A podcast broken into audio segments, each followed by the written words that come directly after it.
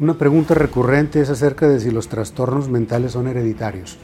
Lo que se hereda es la predisposición para padecerlos.